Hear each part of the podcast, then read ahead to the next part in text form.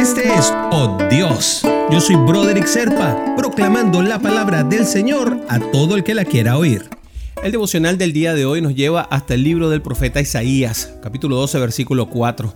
En aquel día se dirá, alaben al Señor, invoquen su nombre, den a conocer entre sus pueblos sus obras, proclamen la grandeza de su nombre. Cuando Isaías vivió el pueblo de Israel estaba pasando por momentos muy complicados. A ver, el profeta Isaías es de tiempos muy antiguos, incluso antes de que se llegara a Egipto. Es decir, el pueblo de Israel no era todavía un sitio, no tenía todavía un lugar en donde estar. Y estaba en este momento dentro del reino de Babilonia, en plena expansión del reino de los asirios. Un reino que tenía ah, su propia religión, Y tenía a su dios Mazda como el dios principal. Entonces era muy complicada la tarea de poder ser alguien diferente y de tener una religión diferente a la que profesaba el propio Estado. Es decir, era un momento de combate, un momento de crisis, un momento difícil, un momento de lucha en el cual Isaías era visto como si fuera un orate en el medio de una plaza pública, parado en harapos, diciendo todo lo que le venía como pensaban los asirios en aquel momento, a su loca cabeza. Era inspiración divina, estaba profetizando lo que iba a pasar en el futuro.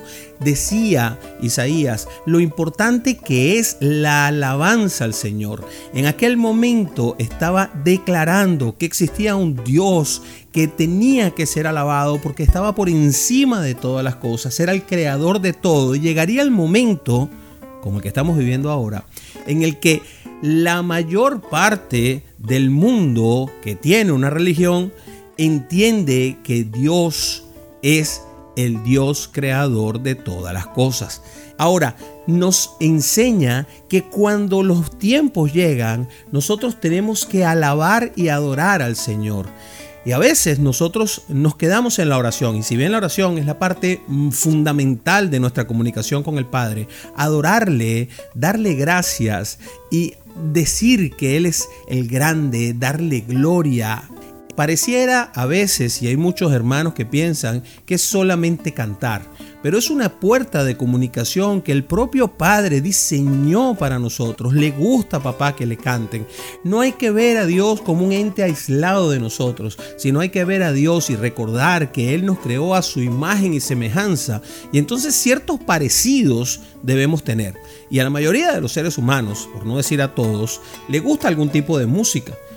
A veces tenemos unos gustos diferentes a otros. Hay algunos que piensan que hay músicas satánicas y otras no. Pero lo importante es que cuando ese momento se abre nuestro corazón, abrimos nuestro espíritu, dejamos que el Espíritu Santo nos inunde completamente y nos volcamos a dar gracias, a alabar y a concederle al Señor que Él es lo más grande que existe pues Él lo sabe, sin importar el ritmo de la música, el tipo de música o la forma que estemos utilizando. El Padre nos conoce, sabe cuáles son nuestras intenciones y eso es lo más importante. Así que alabemos al Creador.